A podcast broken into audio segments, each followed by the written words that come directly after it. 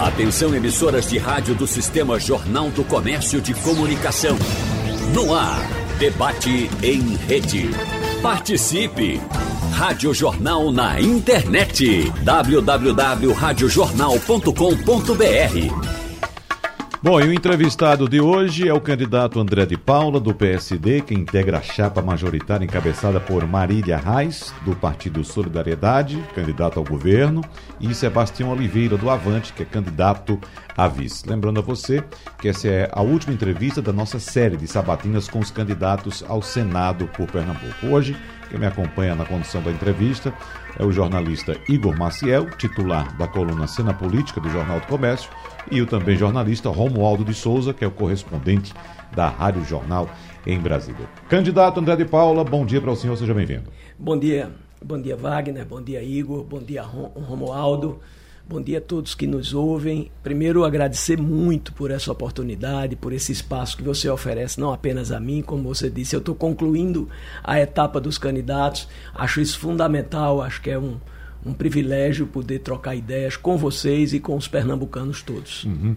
Qual a imaginação do senhor, o senhor que tem uma, uma larga experiência no Legislativo, na Câmara Federal e agora está pleiteando uma vaga no Senado Federal, uma das três vagas destinadas ao Estado de Pernambuco, como aos outros estados da Federação também. Então, o que é André de Paula chegando no Senado, como é sua pretensão? Bom, eu me preparei para viver esse momento, eu cumpri todas as etapas do legislativo, que são muito distintas. Inaugurei a minha participação na vida pública pelo poder municipal, pelo legislativo municipal, fui vereador do Recife. Esse é um mandato que te coloca mais perto das demandas mais imediatas do cidadão considero ser o mandato mais pedagógico. E depois, na sequência, duas vezes deputado estadual, eh, também um mandato importante, onde você, de alguma forma, são mandatos proporcionais, ou seja, não é um mandato majoritário. Na Assembleia, de alguma forma, você representa eh, municípios que você é votado, entidades que são vinculadas ao seu mandato, enfim, uma experiência muito interessante. Seis mandatos de deputado federal. É, e agora quero chegar no Senado, chegar ao Senado e sei trabalho para chegar, terei cumprido todas as etapas. O Senado é a casa da maturidade. Um cidadão que queira disputar a Câmara dos Deputados precisa ter 21 anos. Para ser senador, ele já precisa de 35. O senador é a casa da, o Senado é a casa da experiência, é a casa que revisa as decisões da Câmara dos Deputados. No Senado, você tem parlamentares de muita experiência, ex-presidentes, ex-governadores, secretários de Estado, políticos que, como eu, têm uma longa folha de serviços prestados. O que eu acho que é mais importante é que na Câmara dos Deputados você representa o povo. Foi isso que eu procurei fazer nesses últimos seis mandatos. Lá nós somos, a bancada de Pernambuco, 25 integrantes. São Paulo chega a ter 70, Minas Gerais, salvo engano, 57. O piso é 8 e o teto são 70 deputados. A população está representada. Quem revisa essa distorção que poderia ocorrer se não fosse o Senado é a uhum. Casa da Federação. O Senado é a Casa da Federação. Lá o Amapá, São Paulo, Alagoas, Roraima, Minas Gerais, Pernambuco são representados da mesma forma acho que é um desafio muito diferente que me estimula muito, porque chegar ao Senado com essa longa experiência de cargos no executivo, cargos no legislativo. E uma coisa que eu quero fazer aqui, assim, uma, dar uma ênfase muito grande. Eu acho que quem está nos ouvindo precisa perceber isso. O legislativo é um poder compartido é um poder que só pode se você tiver a capacidade política de construir uma maioria. Você pode ser muito bem intencionado, você pode apresentar o melhor projeto do mundo, mas se você não tiver capacidade política de discutir e de formar essa maioria, você não fez nada. Uhum. Por que, é que eu tenho muito estímulo? Por que, é que eu estou muito estimulado para disputar o Senado? É porque eu acho que esse é o melhor momento da minha vida pública. É o momento da maturidade, da experiência, é o momento em que a gente vai ter o retorno de uma construção, de um conceito, de um trânsito, de uma experiência que foi sendo adquirida ao longo dessa caminhada. E mais do que isso, eu hoje faço parte da maior bancada do Senado. Se fosse senador, estaria na maior bancada do Senado. Nós temos 14 senadores, inclusive o presidente do Senado, o senador Rodrigo Pacheco. Desses 14, Wagner, nove estarão nos próximos quatro anos. E é muito pouco provável que o PSD não faça pelo menos seis senadores. De sorte que é muito razoável imaginar que nós vamos continuar a ser a maior bancada do Senado Federal. E isso faz uma diferença absurda, porque é da maior bancada que sai o presidente do Congresso Nacional, é da maior bancada que normalmente sai o líder do governo, o presidente da CAI, da Comissão de Justiça.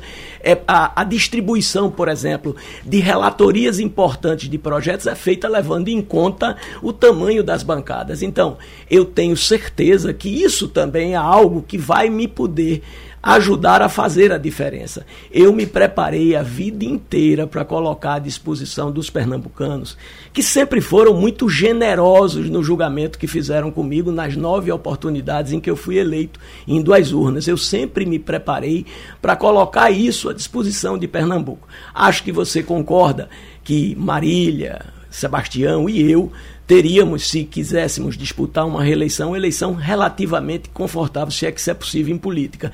Mas a nossa opção não foi essa. Para deputado federal. Para deputado federal, mas é. a nossa opção não foi essa. É. Eu acho que estava na hora de responder a Pernambuco de, fora, de forma mais efetiva. Estou convencido que posso fazer a diferença no Senado quero fazer a diferença, estou disposto a fazer. Inclusive, nesse ponto que o senhor acabou de tocar, o senhor disse que teria talvez uma eleição mais tranquila para deputado federal. E nessa sequência que o senhor citou aí, teve um período, um hiato que o senhor não conseguiu Isso. se eleger. Né? E pessoas próximas ao senhor sempre nos relatavam uma certa, digamos, melancolia do senhor, uma tristeza pelo fato de não ter sido eleito, porque o senhor é um, um ser essencialmente político. É isso. Não é? Então, o senhor está disputando agora também uma eleição bastante difícil. Eleição para o Senado é difícil, é uma vaga apenas. Nós temos uma quantidade muito grande de, de concorrentes e uma eleição majoritária. Esse período, digamos, sabático que o senhor passou aí, ajudou o senhor a pensar: bom, eu vou entrar numa eleição de alto risco e se por acaso eu ficar de fora, eu fico tranquilo, que eu já aprendi naquele período. Eu acho que são momentos distintos. Você lembrou um episódio muito importante na minha vida pública. Quero só te lembrar do contexto, né? Eu me lembro que quando Eduardo Campos disputou a reeleição, ele era puli de 10. E naquela oportunidade, o ex-governador Jarbas Vasconcelos se dispôs a liderar a oposição, colocar o seu nome à disposição de Pernambuco. Quando ele fez isso, todos nós sabíamos que as possibilidades de êxito eram muito pequenas, não é? Mas o fato de Jarbas aceitar nos dava o conforto de que nós não seríamos, deixa eu usar uma palavra mais popular, trucidados nas uhum. urnas. Quer dizer, nós podíamos até não ganhar, como não ganhamos a eleição, mas era razoável imaginar, Igor, que a gente fizesse 11 enquanto o Eduardo fizesse 14. E essa coisa foi tomando uma proporção, e aí depois virou 13 a 10 e por aí e saiu. Bom, no final eu fui o sexto, era mais ou menos o que eu imaginava, que seria o quinto ou sexto da oposição. Fui o décimo quarto dos 25, mas nós fizemos cinco. E o, e o governador Eduardo Campos, na época, fez 20 deputados federais. E naquele momento, Wagner, a perspectiva era de sair da vida pública. Por quê? Porque eu era oposição federal, salvo melhor juízo, a candidata a, presi a presidente era Dilma Rousseff, eu era oposição estadual, o governador era Eduardo Campos, eu era oposição municipal, o prefeito era João da Costa. Então, naquele momento, era muito pouco provável que, como no início aconteceu, eu tivesse qualquer oportunidade de retomar a minha vida pública. E eu andei muito triste. Um dos momentos mais felizes da minha vida foi que quando eu retomei o mandato, nunca me esqueço disso, minha mulher olhou para mim e fez André. Que bom ver seus olhos voltarem a brilhar. Você só, você é louco por política. Eu sou. Eu sou um animal político, eu tenho orgulho de ser político. Eu faço política 24 horas por dia, eu faço política 7 dias da semana, eu faço política todos os dias da minha vida, com ou sem mandato. Veja, agora é diferente. Quando você vai para uma eleição majoritária, o caminho é sempre imprevisível não é? É sempre um risco muito maior. Mas espera aí, Wagner. Eu me preparei a vida toda para isso. O meu grande sonho era esse. Aliás, tem uma coisa interessante na nossa chapa, né? Marília, neta de Arraes, viu o seu avô disputar quatro vezes o Senado, ser senador, ou desculpe, quatro vezes o governo, ser governador três vezes e perder uma eleição. Eu entrei na vida pública estimulado e pelas mãos do senador Marco Maciel. E eu o vi exercer três mandatos de senador e perder uma vez. Eu sempre olhei para Dr. Marco e para o entorno dele, eu sempre fui um dirigente partidário, com muito respeito para um Jorge Bonhausen, um Guilherme Palmeira, um Hugo Napoleão, a tropa, o time que representava o partido no Senado sempre tive muita vontade de chegar lá. E isso tem muito a ver com o que eu tenho dito. Na minha cabeça, no meu imaginário, no meu sentimento, não tem sentido nenhum ser senador por um estado da importância que tem Pernambuco, se não for para ser senador de todos os pernambucanos. Veja, é, quem votar em mim, quem não votar em mim, o pernambucano que gosta de Bolsonaro, que gosta de Lula, uma coisa é a eleição. Eu sei quem são os meus aliados, aqueles que acreditam no meu trabalho e que estarão ao meu lado para possibilitar a minha chegada ao Senado. Outra coisa é o exercício do mandato. Eu sempre que sonhei ser senador, sonhei ser senador para conversar com todo mundo. Aliás, diálogo é uma palavra que define a ação política de André de Paula. Vamos a Brasília, vamos trazer o, nosso correspondente Romualdo de Souza, que o senhor nessas andanças pela Câmara, nesses seis mandatos consecutivos, certamente esbarrou muitas vezes pelos corredores lá da Câmara com o Romualdo de Souza. Sem dúvida. E uhum. quando eu não o via, eu procurava. Porque, a, veja, aí. Para é, tomar café? Não, para tomar, tomar, café. Né? Para tomar café, e porque aí é a enciclopédia da Câmara dos Deputados e do Congresso Nacional. Seja bem-vindo, Romualdo de Souza. Muito bom dia, candidato André de Paula. Eu gostaria que o senhor dissesse ao nosso ouvinte, a quem está nos acompanhando pela internet, qual é a ambição de André de Paula como senador da República representando Pernambuco. O senhor está se referindo ao seu partido, uma legenda que de fato deve ter aí ah, há grandes probabilidades de ter a maioria dos senadores e, portanto, poderá escolher as mais importantes comissões da casa, já sabendo que a presidência deve, de, desculpe a linguagem popular, deve estar ganha, está no papo. Comissões, qual é a sua ambição na, nessas comissões temáticas, lembrando que o Senado tem 11 comissões permanentes e tem um detalhe importante, sen, é, candidato. No Senado, o senador, em geral, assume o mandato dizendo: a minha prioridade é o pacto federativo. Na prática, todos têm essa prioridade mas dificilmente esse pacto federativo, o debate, o diálogo do Congresso com os governos estaduais quase sempre se limita a uma ou outra reunião, candidato André de Paula. Romualdo, veja, primeiro dizer a você que é, eu imagino chegar no Congresso, acho que ressaltei dois aspectos que eu considero muito importantes. O primeiro é participar do maior partido da Câmara do Senado Federal e é, não é só participar. Eu tive o enorme privilégio de ser líder do meu partido na Câmara. Eu talvez seja o único deputado federal que tem assento na executiva nacional do partido. Eu tenho consciência de que a minha eleição é estratégica para o meu partido. Eu estou, portanto, autorizado a reivindicar no partido, até porque não quero reivindicar para colocar no currículo que exerço tal ou qual função, mas quero reivindicar porque entendo que estou preparado para fazer um trabalho importante para o país, para o meu Estado e para o meu partido, eu acho que posso reivindicar é, um espaço de liderança. É evidente que não dá para chegar lá, nós temos, como eu disse aqui, vamos ter nove senadores que têm quatro anos, que estão na casa, então não imagino liderar o meu partido no primeiro ano, mas imagino que isso possa acontecer como uma consequência natural. Imagino que é, quando eu estive na Câmara, tive o grande privilégio de presidir é, duas comissões temáticas importantes: a Comissão de Meio Ambiente e Desenvolvimento Econômico Sustentável é, a comissão de legislação participativa. É, eu sou um homem de partido, eu sou um homem de grupo, eu sou um homem que tem um objetivo ao chegar em Brasília. Eu quero ser o senador que não vai deixar faltar a Marília Reis, que é a minha candidata a governadora. Eu tenho muita convicção de que esse projeto é um projeto fadado ao sucesso. E eu tenho dito, eu estou andando, quem acompanha pela rede social vê isso, eu estou andando Pernambuco de ponta a ponta, sempre fazendo muita questão de estar ao lado de Marília. Porque eu estou ouvindo com ela as demandas e os meus compromissos são os compromissos dela. Eu quero ir para o Congresso Nacional, não é com essa experiência, com essa com esse peso político, para não deixar faltar a ela o apoio político que ela vai precisar para transformar aí a vida dos pernambucanos para melhor. Eu quero ir ao Congresso Nacional, me inserir num grupo político, eu repito aqui, que eu tenho a compreensão de que o legislativo é um poder compartido, é um poder que só pode se você formar uma maioria companhia. Eu tenho muita alegria, sou um homem de partido, só tive duas, aliás, tive três. Mas é que, do ponto de vista da sequência, foram dois partidos. Eu inaugurei no PFL, que virou DEM, segundo, mas era o mesmo, não é? E na sequência eu saí do DEM para fundar o PSD. Então, apesar da desmoralização do quadro partidário brasileiro, até porque quem tem 33 partidos não tem nenhum, é, apesar disso, eu sou daqueles que acreditam que o partido é fundamental se você quer, como eu quero, uma democracia sólida.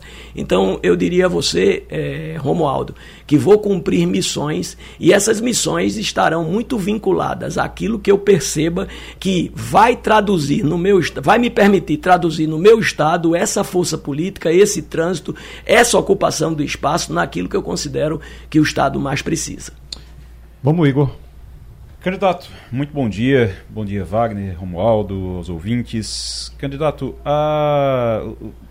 eu acho que nós dois concordamos que o Senado é uma casa importante, uma das mais importantes é, no, na nossa democracia. Ela representa os estados de forma igualitária, o senhor já falou sobre isso aqui. É, acho que não tem como duvidar da importância dos senadores, da importância do Senado. O problema é que quem não concorda com a gente são os eleitores. A gente tem, a gente pega uma pesquisa hoje, se a gente pega qualquer pesquisa hoje, a gente vai ver ainda, e estamos a pouco mais de 30 dias da eleição, e ainda você tem. O, o, senhor está lutando ali na, nas primeiras colocações com é, Tereza Leitão, com Guilherme Coelho, com, é, é, com, outro, Gilson. com Gilson Machado, com os outros candidatos. O senhor está lutando ali pelas primeiras posições.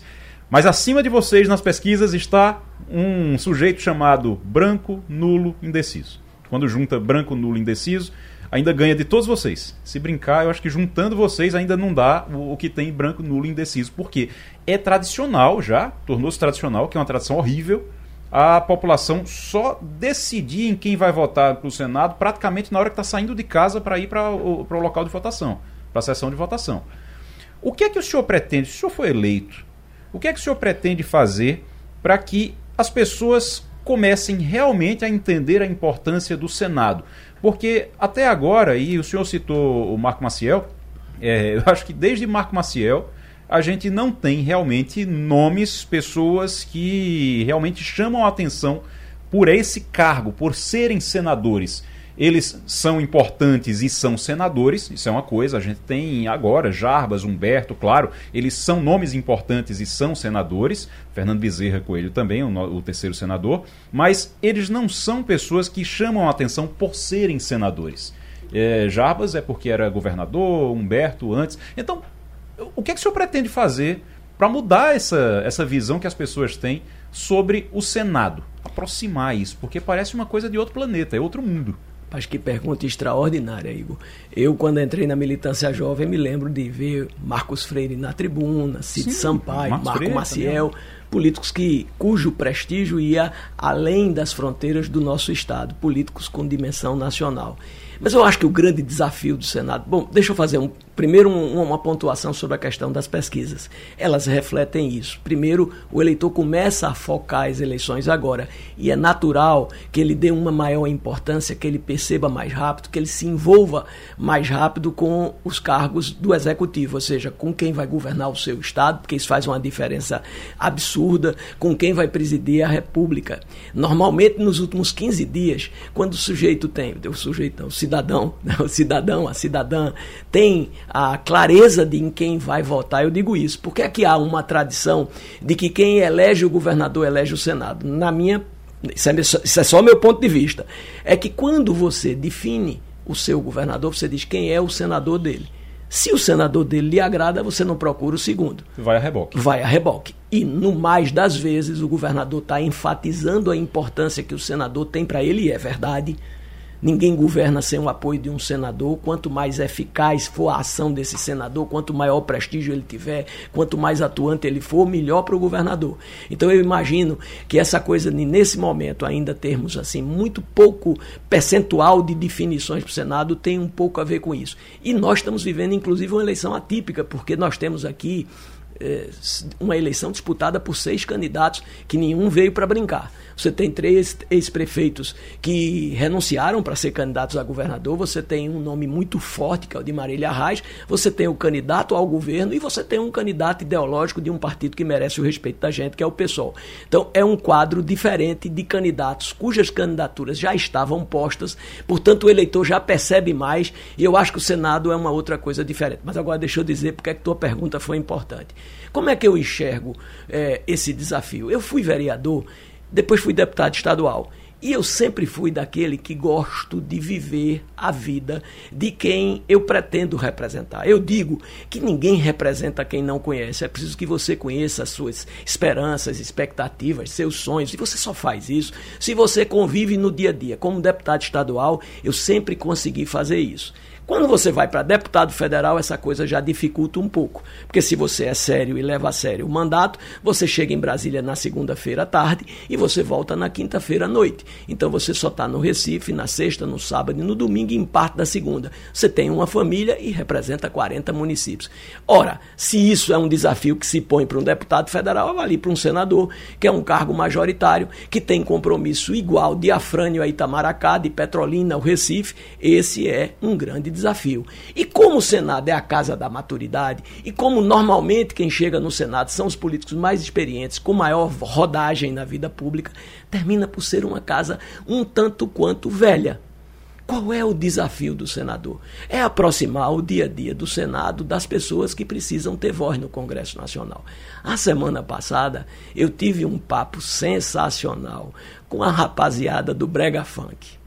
E a gente teve uma conversa boa. Você sabe que hoje é um movimento que cresce a cada dia, é um movimento que viabiliza, até do ponto de vista econômico, a vida de muita gente e que é muito forte na periferia da nossa capital. E eu conversava com eles e dois duas reivindicações, em primeiro modo, já chegou. Eles, eles se sentem ainda marginalizados é, no sentido de quem está à margem das oportunidades. Eles têm uma conversa com Marília, um entendimento antigo, um envolvimento que permite a eles acreditar que isso possa mudar um pouco. Eles gostariam de ter é, boa parte dos profissionais que são envolvidos, essa é uma cadeia econômica muito grande. É, sendo olhados como profissionais. Para isso é necessário, por exemplo, um projeto no Congresso Nacional que transforme em profissão é, os, os profissionais da área. Enfim, e eu disse a eles: eu preciso de vocês porque eu não posso envelhecer. Eu preciso de vocês porque eu preciso ser a voz de um time que veio depois de mim.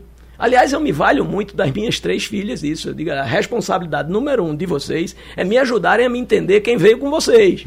Então, assim, eu acho que o Senado, o senador, tem que ter a preocupação de estar próximo de quem ele pretende representar, com todas as limitações que tem. Igor, uma coisa que eu quero fazer você não sabe, assim, quando um candidato está em campanha, ele não vai na OAB, ele não vai na ABI, ele não vai no prefeito, ele não vai. Eu quero fazer isso depois.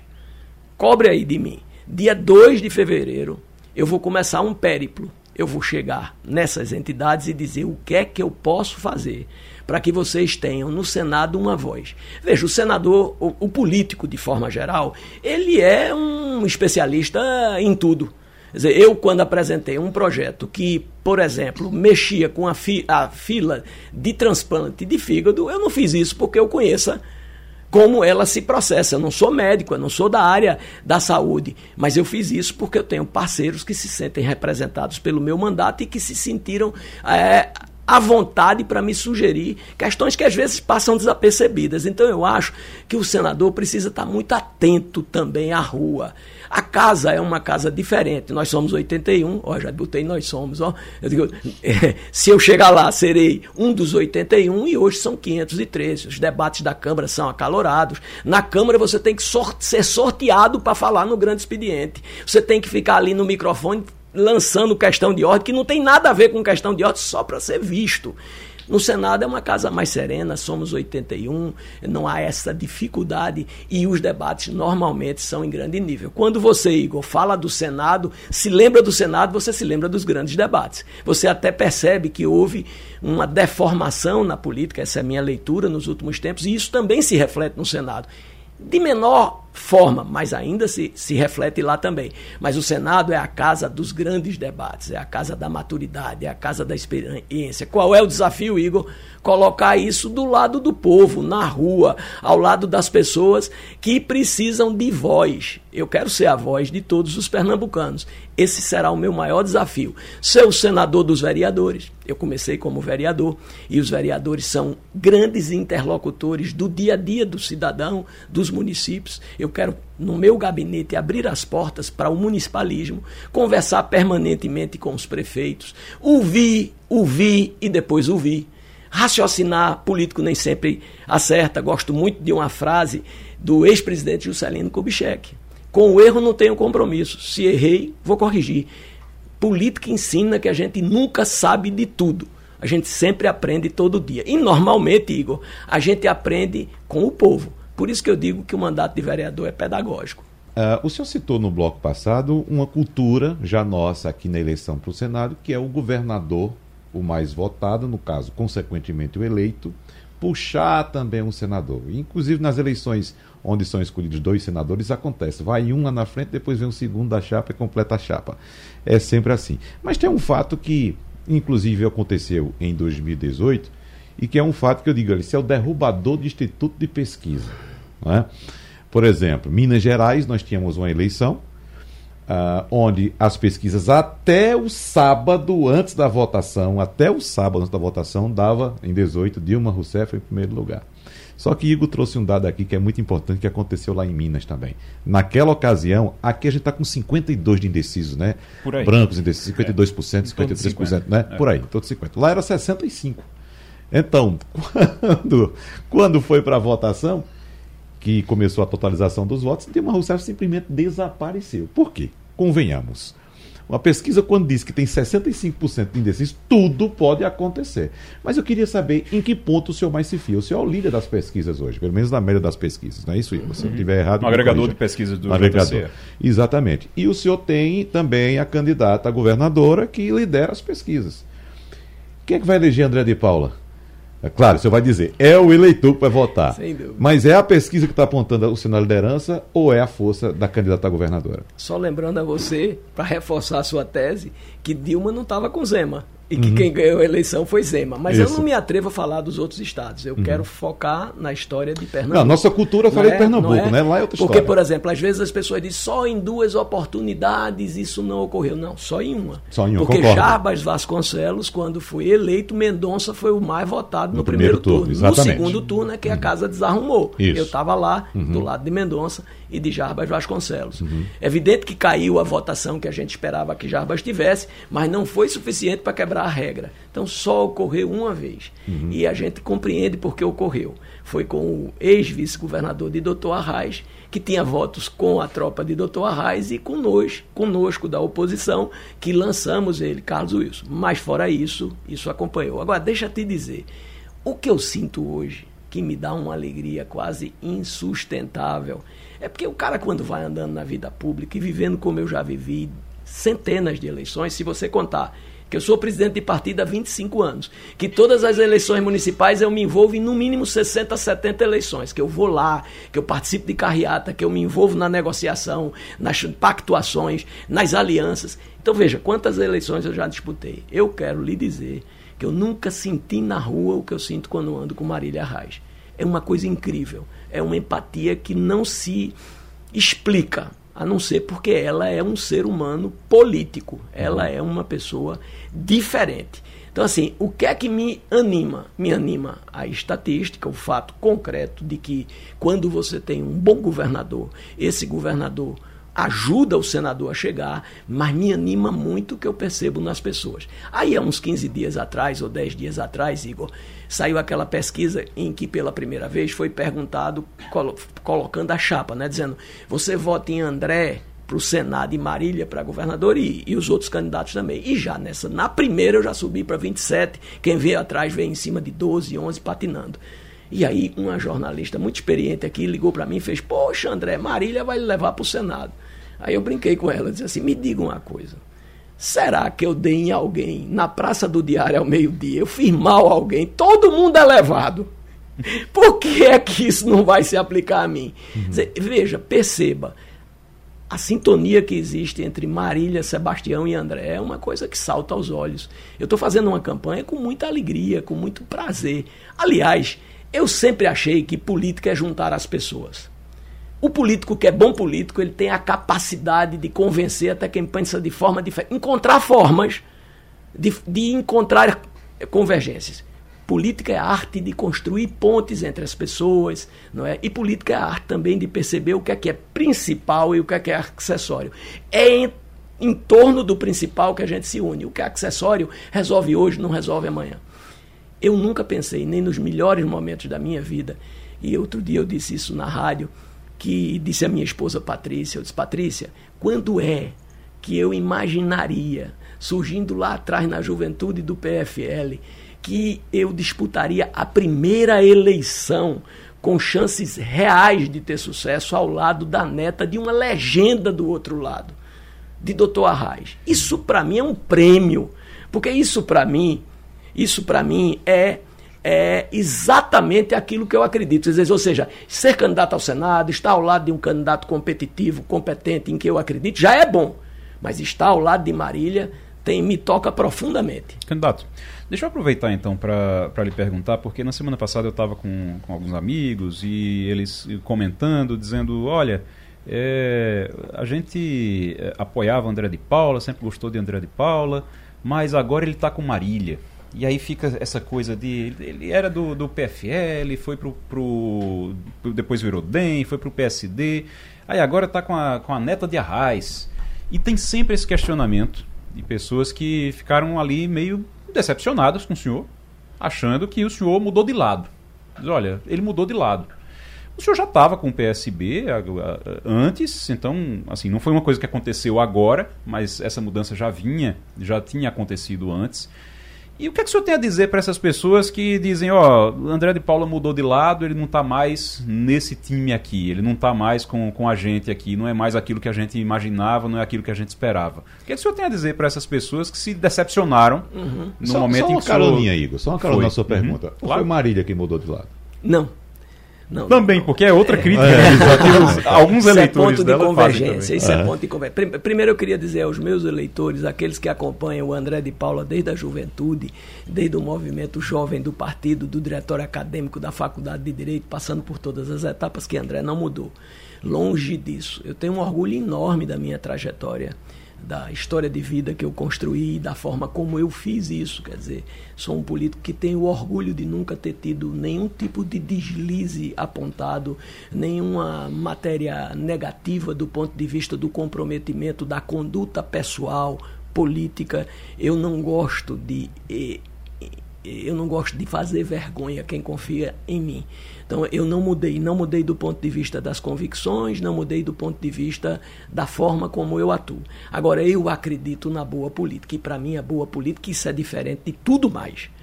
É você construir consensos.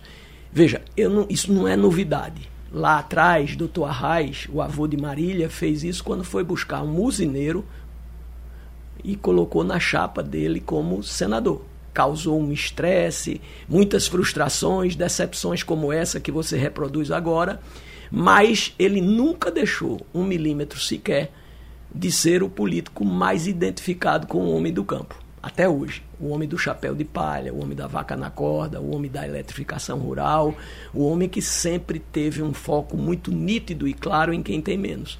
Isso não alterou um milímetro porque ele botou Antônio Farias ao lado dele. Ganhou Pernambuco, no meu ponto de vista. Eu me formei ao lado de Marco Maciel, tendo Jarbas Vasconcelos como adversário. Jarbas, inclusive, disputou a prefeitura do Recife comigo. Jarbas era o adversário a ser batido, era o cara que era o contraponto.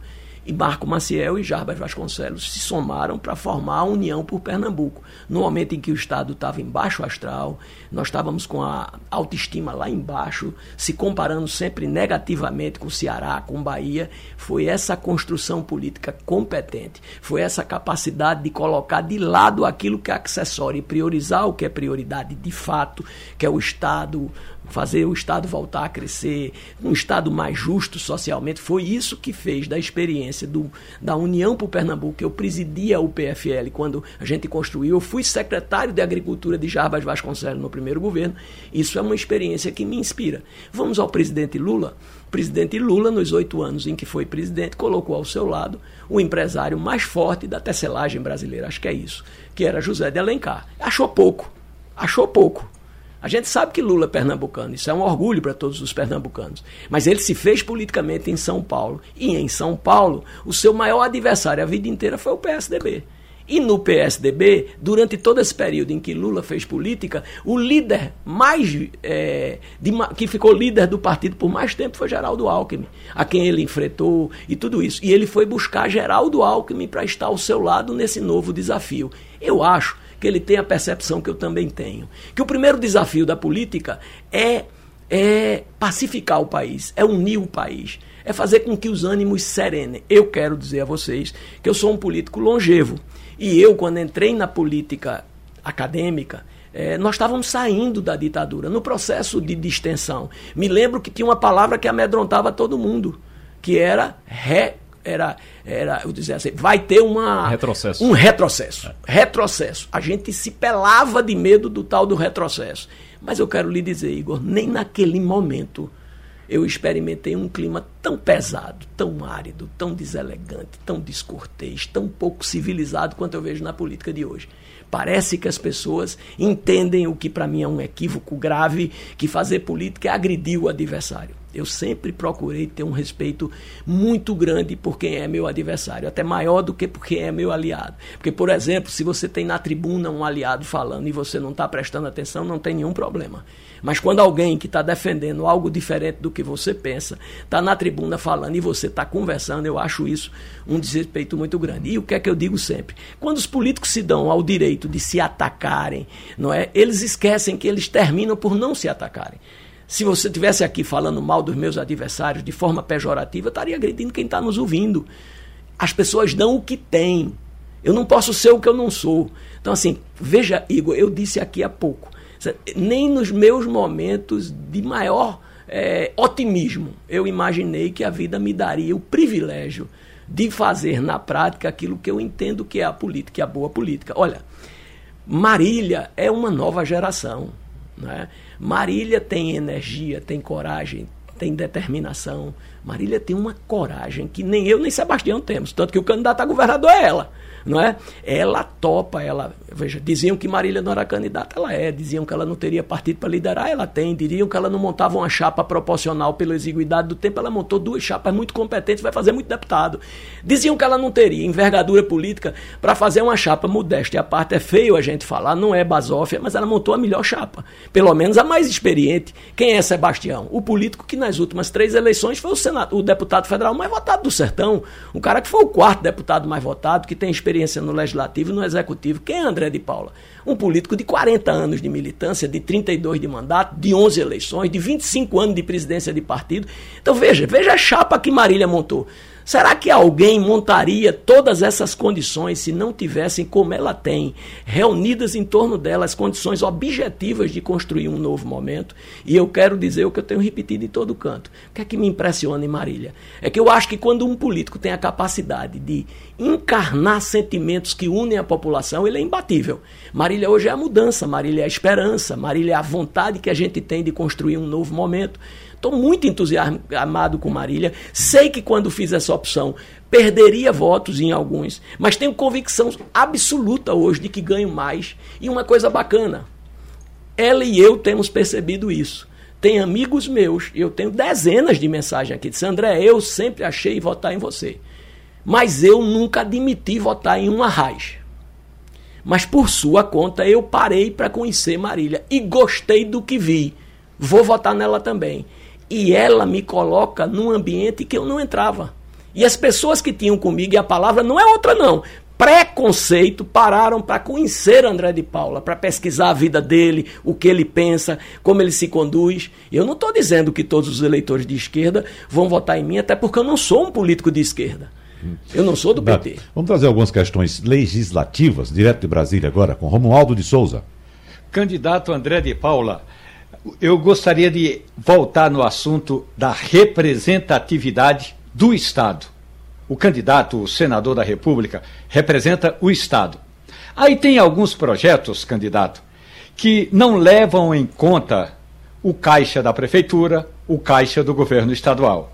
O problema é político, porque votar contra esses projetos significa, às vezes, ou por vezes, votar contra os governos, desculpe, os trabalhadores. Mas como equacionar, como pegar a calculadora e calcular? Isso é voto, isso é desenvolvimento do Estado. Tem, os governadores e os prefeitos reclamam que o Congresso Nacional, e no caso específico o Senado Federal, aprova projetos que não levam em conta quem vai pagar a conta, não leva em consideração quem vai assinar o cheque, que é o governo estadual ou o governo municipal. Por outro lado, esse mesmo Congresso, e no caso específico do senador, o senador aprova um projeto que não e, e, que acaba esquecendo que se aprovar aquele projeto, por exemplo, um projeto que trate de desoneração, vai diminuir o repasse de verba do Estado e da Prefeitura.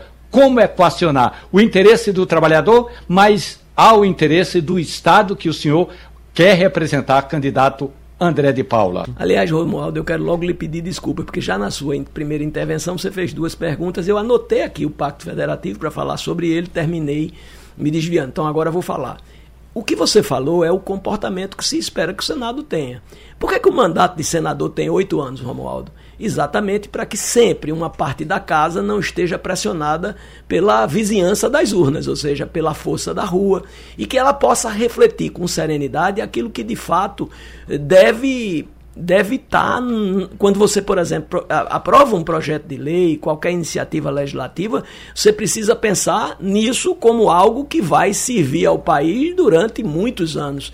Então, o Senado é a casa da maturidade, mas é também a casa que o mandato é mais longo e que sempre tem uma parte da casa, seja um terço, seja dois terços, que não tem a angústia e a necessidade de, de, de, de, de abrir mão de convicções mais maduras em função do episódio da urna. Essa questão do pacto federativo ela é fundamental. Por quê? Porque é, o que a gente percebe, isso é alvo de reclamação dos governadores, mas sobretudo dos prefeitos, é que as atribuições dos municípios elas são cada vez maiores e mais importantes, mas a contrapartida de recursos não é proporcional. Não há político que possa votar, por exemplo, contra o piso salarial dos enfermeiros. Dizer, uma categoria importante. A pandemia nos fez perceber ainda melhor a importância desses profissionais no dia a dia. Qual é o político que votaria contra isso? Então, eu acho que o mérito é esse, mas e como pagar? Essa era, esse era um dever de casa que o Congresso tinha que fazer. E eu acho que quem teria um papel muito importante, por conta de tudo que eu disse aqui, seria o Senado. Quero lhe dizer que me surpreendeu muito quando eu vi o Senado quase que à unanimidade se comportar como a Câmara se comportou. Então eu acho que depois de tantos anos de vida pública, depois de tantos mandatos, chegar na casa da maturidade, com essa experiência que eu tenho, e fazer concessão à urna ou à demagogia, é, não está nos meus sonhos, não. O meu sonho é ser o, o, senador de todos os pernambucanos. É ser o senador que pensa nos pernambucanos de hoje e nos pernambucanos de amanhã. É ser o senador que não está pensando na próxima eleição, está pensando na próxima geração. E isso diz respeito à pergunta que você formulou. Então eu queria deixar claro que não serei senador de um partido, que não serei senador de um presidente, que não serei senador de um governador. Vou servir a Marília Reis tenho compromisso com o governo dela. O meu compromisso com Marília não se encerra no dia da eleição, muitíssimo pelo contrário. Ele começa no dia 1 de janeiro. Eu tenho sido fiador desse projeto, eu acredito nele, eu tenho um papel a cumprir nele. Eu vou ajudar a Marília a ser a melhor governadora que Pernambuco já teve.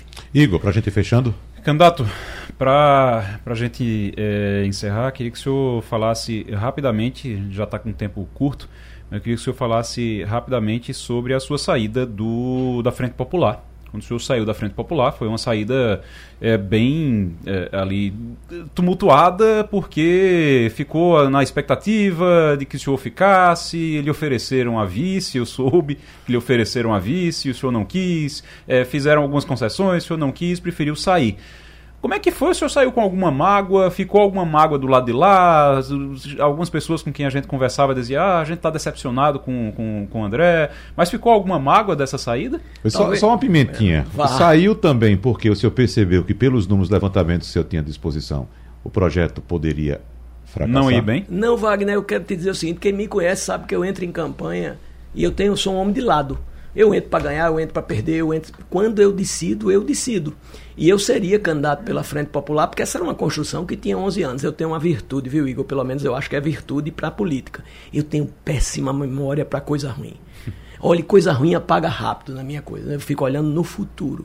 Quero lhe dizer que a única coisa que às vezes machuca, mas quero reconhecer que foram muito poucos os atores da Frente Popular que disseram isso, é quando o cara diz: ah, ele é um oportunista, ah, ele saiu. Quero lembrar você, Igor, que quando eu tive uma conversa com o governador Paulo Câmara, e ele disse que apesar de ter pactuado quatro anos antes, pactuado dois anos antes, ter ido um dia antes do prazo final de filiação ao meu partido na frente do presidente nacional para dizer que eu era o senador da frente, ele não conseguiria ultrapassar a pressão que estava recebendo do PT quando ele fez isso, ele disse: André, não há quem me segure de não dar uma declaração dizendo que você foi solidário comigo desde o primeiro momento, que você é muito correto, que eu vou respeitar qualquer que seja seu caminho. E ele fez isso. Então eu acho que Paulo Câmara respondeu à tropa da Frente Popular que quer misturar as tintas.